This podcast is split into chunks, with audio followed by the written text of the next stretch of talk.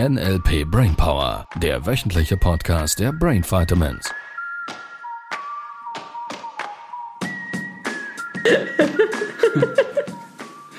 Miriam fragt, was das Thema ist. Mach mal. Mach mal. Ja, da sind wir Ist jetzt auch, ist auch eine spannende Frage. Was das Wa The- was ist das Thema? Ja, ist besser als was ist das Pro- Problem. wir nennen es Reframing. Ja, was ist denn das Thema? Ich habe gedacht, Miriam erzählt uns. Ach so. Was war es, eine Fülle?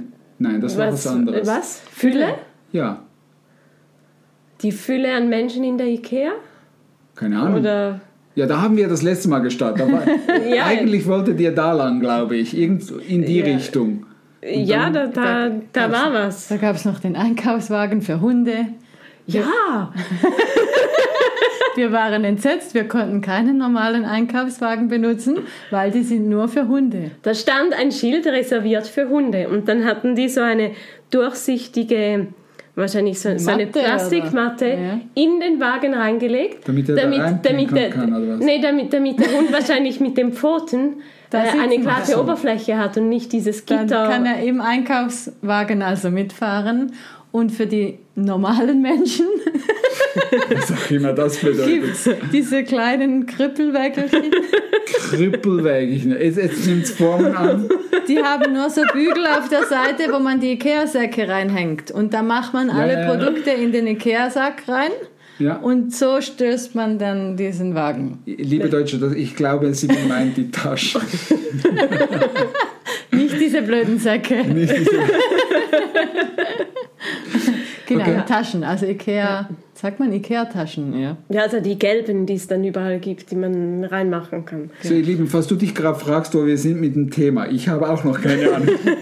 wo wollen wir denn hin mit dem Die Thema? Frage ist, was ist die Absicht dahinter, dass man die Hunde mitnimmt? Da bin ich neugierig jetzt auf deine Antwort, ja. Ja, weil weil ich habe keine Hunde gesehen. Also außer diese Stoffhuskies, die man kaufen kann in der Ikea. Ah, vielleicht ist das der Trick.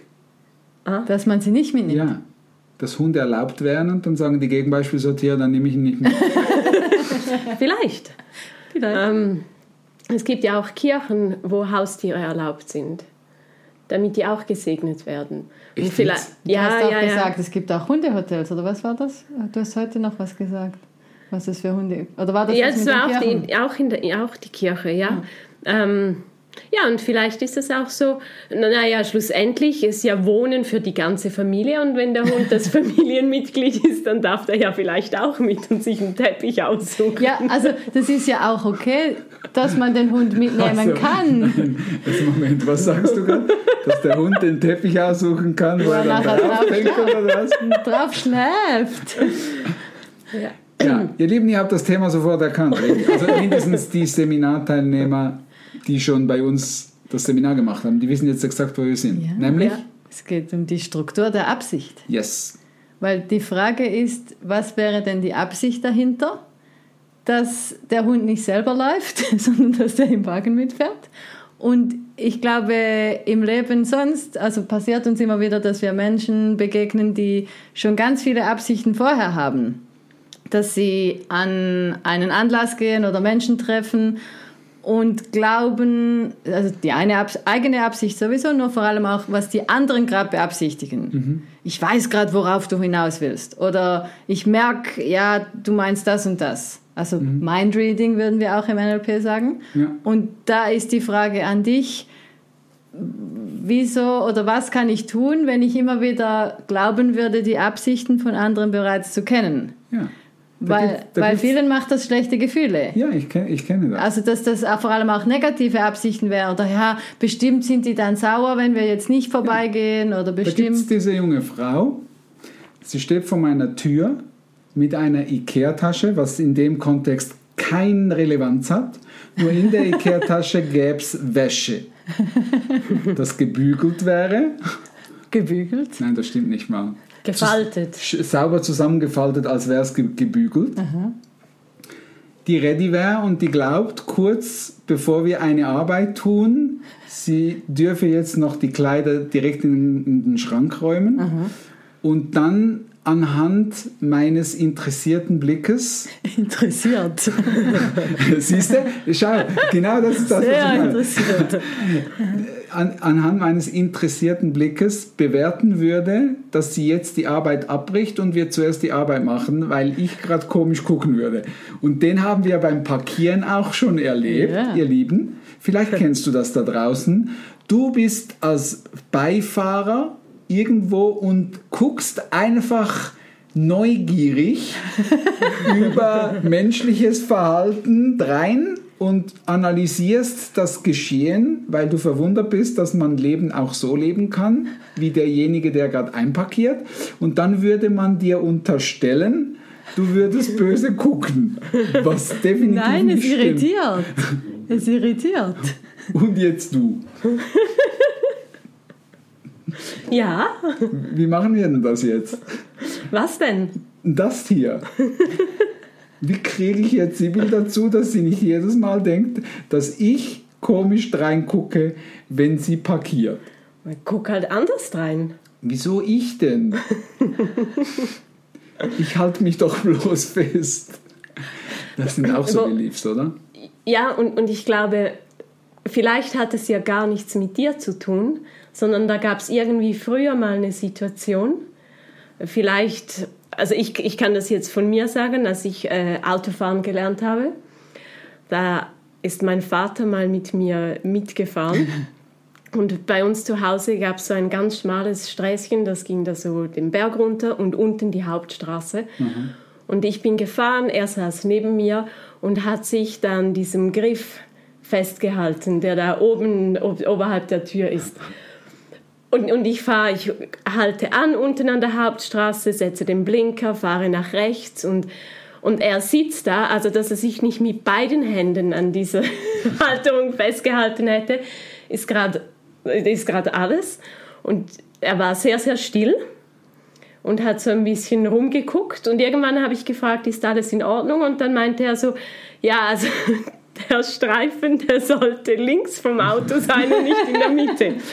So, und ich erinnere mich doch noch sehr gut an diesen Blick und ich kann mir vorstellen, dass wenn ich jetzt einen Beifahrer habe, der da plötzlich anfängt, sich an der Halterung festzuhalten oder so eine ähnliche Bewegung machen würde, auch wenn das gar nichts mit dem zu tun hat, könnte ich mir schon vorstellen, dass das ein Anker ist von früher, der dann mir wieder dieses Gefühl geben würde von, ah, ich kann es noch nicht. Ja, Ja, cool. und das ist, Ja, ist eine Vorannahme mit dem Modell von NLP. Oder wenn wir es jetzt wieder auf die Erklärebene nehmen. Es ist eine Vorannahme von NLP, es ist immer eine positive Absicht dahinter. So, nun von beiden Seiten natürlich. Weil mein Blick muss, muss in dem Moment gar nichts in diese Richtung bedeuten, wie es derjenige, der es beobachtet, interpretieren würde. Es ist nur wieder eine Bewertung einer einzelnen Situation. Natürlich gehen wir da mit dem Metamodell her und würden fragen, woher genau wüsstest du, dass es, dass es so ist, wie du es glaubst, dass es gerade sein könnte. Dann würden wir hergehen und sagen, du hast immer so geguckt, immer dann, wenn ich, du hast immer dies gesagt, dann würden wir hergehen, wirklich jedes Mal, könnte es auch was anderes bedeuten, wir könnten Reframings draus machen und all diese Techniken, die wir unseren Seminarteilnehmern weitergeben. Was wir möchten, dass du da draußen verstehst, ist, dein Gehirn automatisiert Dinge. Dein Gehirn mag was Gleiches. Und wenn solche Situationen ein paar Mal entstehen, dann geht dein Gehirn her und sagt, ah, okay, dieser Blick bedeutet in diesem Kontext, Autofahren in diesem Fall, bedeutet das Ergebnis. Was es de facto nicht sein muss. So, ich mache dir ein anderes Beispiel deutlich, das kennt Miriam sehr gut. Ähm, es gibt Menschen, die haben ein handgeschaltetes Auto. So, jetzt beispielsweise gab es da vor vielen Jahren diese junge Frau, ähm, wo umgestellt hat von ganggeschaltetem Auto zum Automatenauto. So, ich saß also hinten in diesem Auto. Sie hat jetzt von ihrem Partner damals dieses ganggeschaltete Auto, äh, dieses, äh, diese Automatik, Auto, habe ich vorhin ganggeschaltet gesagt, diese Automatik, ähm, dieses Automatikgetriebe hat jetzt plötzlich und war immer gewohnt, Gang zu schalten. So, und jetzt beobachte ich von hinten, dass jedes Mal, wenn er äh, wenn sie an einen Kreisel rangefahren ist, mit ihm Händchen gehalten hat, dass sie angefangen hat, seine Hand zu lösen, obwohl es keinen Grund gab. Weil ja Automat, muss ich nicht schalten, wenn ich vor einer Kreuzung fahre. Ich kann einfach weiter Händchen halten. Das ist ja das Coole am Automat. Ihr Lieben, by the way, ich kann es nur empfehlen. Automat fahren ist einfach das Ich Nonplusultra. dachte, Händchen halten beim Autofahren. Ja, das ist es Das auch. würde der Fahrlehrer auch einer, nicht empfehlen. Einer der, ja, der Fahrlehrer, der soll seine Finger da. Ja, der wollte vielleicht Ihr. Lieben, das darf ich euch gar nicht erzählen eigentlich. Und von daher, ich muss ja nicht sagen, wer mein Fahrlehrer war. Nur, ich hatte eine Fahrstunde vor vielen, vielen Jahren. Das ist jetzt her. 26 Jahre.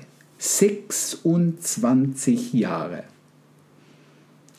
Und da war Fasching. Und ein oder zwei Tage nach dem Fasching habe ich Fahrschule gehabt. Ich fahre also an diese Kreuzung und mein Fahrlehrer hatte so eine Sonnenbrille auf, so eine richtig schwarze Sonnenbrille. Und ich fahre an eine Kreuzung und irgendwie war ich schon verwundert, dass mein Fahrlehrer keine Kommentare mehr gegeben hat. Und dann gucke ich, gucke ich so nach rechts und überprüfe, ob da jemand kommt, gucke ihn an und sehe durch die Sonnenbrille von der Seite, sehe ich, dass der die Augen zu hat und eingepennt ist. Ja, ich Da habe bist dann, du sehr sanft gefahren. ja, das stimmt, das stimmt. Ja. Es gibt auch Menschen, die mitbremsen. Kennst du solche Ja, Menschen? ja, die da mit dem Fuß. Die mit dem rechten Fuß Ja. mitbremsen.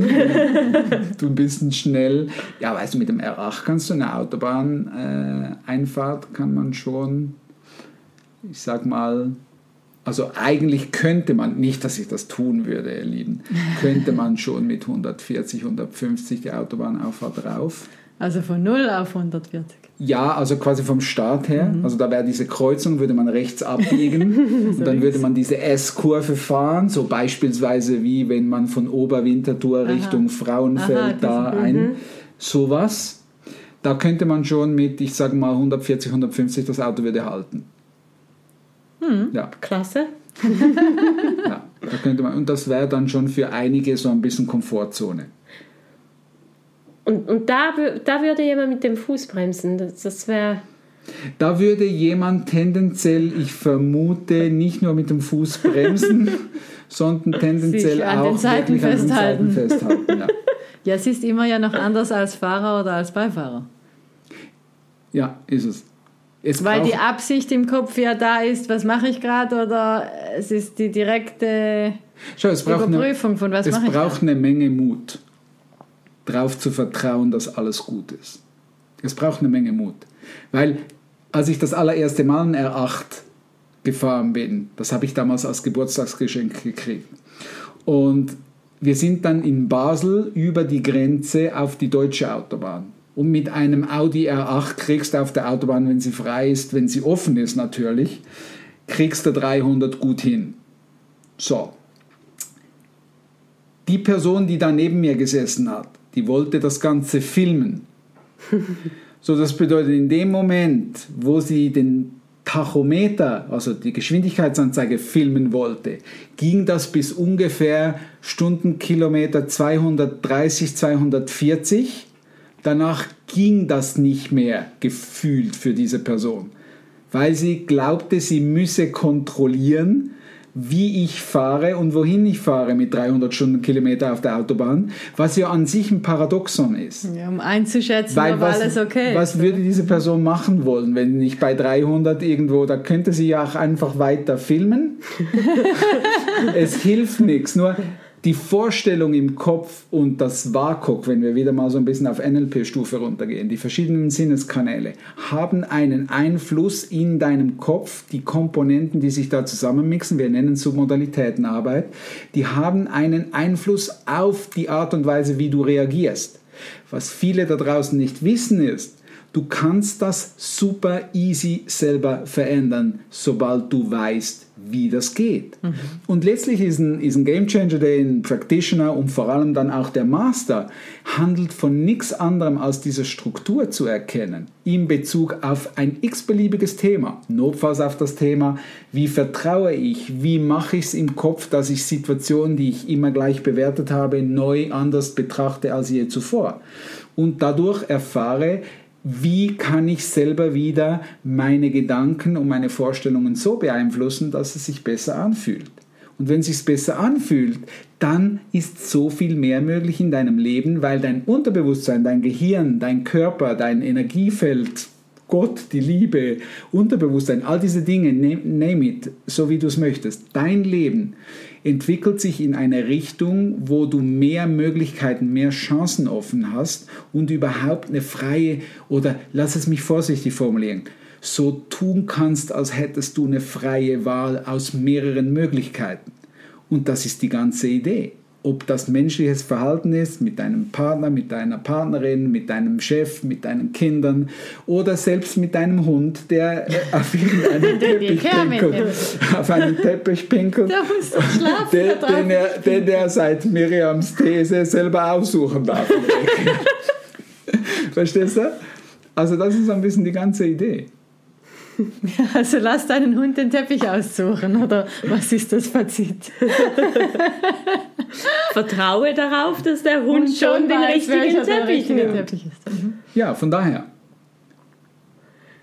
Ja, also mich würde halt einfach noch interessieren, weil der Wagen war so groß, dass es auch für einen richtig großen Hund reicht. Wie man den da Wie man jetzt so einen Bernardiner in so einen Wagen reinhebt.